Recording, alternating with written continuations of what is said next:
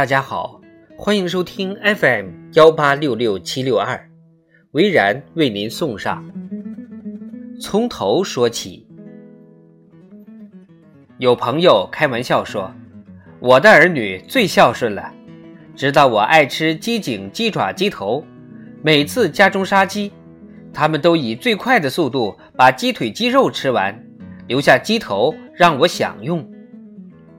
意在自嘲家中的小儿女不懂谦让，看到有好吃的菜肴，只管自吃，根本不去顾及父母长辈。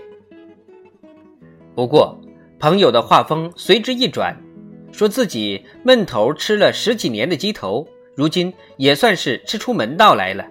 有时还专门到市场上买回廉价的鸡头，用诸多香辛料腌制入味，再用盐水卤了。作为零嘴小食啃，看电视的时候，一边啃嚼骨肉酥烂的鸡头，佐以滚烫的热茶，别提多畅快了。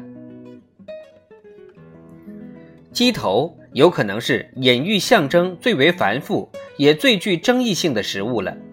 在过去，民间以斩鸡头的形式郑重发誓，表示自己的诚信和清白。曾经是很流行的江湖方式，有些地方鸡头象征着权势和威严，酒席上的鸡头必定是献给最为德高望重或座中身份最尊贵的人。也有人从仕途经济的角度考虑，认为机关的官谐音官，所以勉励家中的小孩多吃鸡头，以济孩子将来能够做官。更多地方的人则信奉“十年鸡头赛砒霜”之说，认为鸡平日啄食毒虫和一些重金属，毒素都被积存于脑中，经年累月下来，鸡头也是含有剧毒的，所以许多人杀鸡，鸡头都是直接斩除不要的。最奇巧有趣的是古扬州中药铺的习俗。每年除夕之夜，东家若是要辞退伙计，就会准备一道味菜，里面摆放数个鸡头，准备辞几个伙计就摆几个。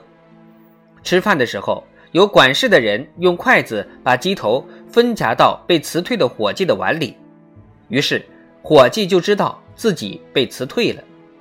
吃完饭也就自己打包袱走人。这种以鸡头暗喻的请辞方式。相对含蓄婉转，可以避免双方的争吵冲突和交恶，也不失为一种文明的方式。当然了，对鸡头忌讳者自忌，吃者也依然自吃。就如沈鸿飞的一句经典之言：“头之可吃，关键就在于它其实并没有什么吃头。没有太多吃头的鸡头。”也从来没有缺少过热情追捧的拥趸。某年冬天，偶经一位同学家，入内小坐，发现一大群人正围着一大锅红彤彤、肉乎乎的美食大快朵颐。仔细一看，乃是一锅炖鸡头。同学平素就好喝两小杯酒，天寒时节，围炉喝酒吃肉是人生的一大享受。同学买回廉价的鸡头，用八角、腐乳、姜、葱、老抽腌制去腥入味，再用油炸一遍，然后放入热汤鼎沸的锅中，边煮边吃，作为下酒的卷品，既经济又解馋。我在同学的劝说下尝了一个，味道香于醇美，因为炖的米烂，骨头都被炖得软酥酥的。众人情绪热烈地喝着烈酒，啃着鸡头，也自有一番粗犷豪放的豪情。同学笑说：“这种炖得酥烂，连骨头都可以啃动的鸡头，简称为‘肯德基头’。美食往往就是来自微处。”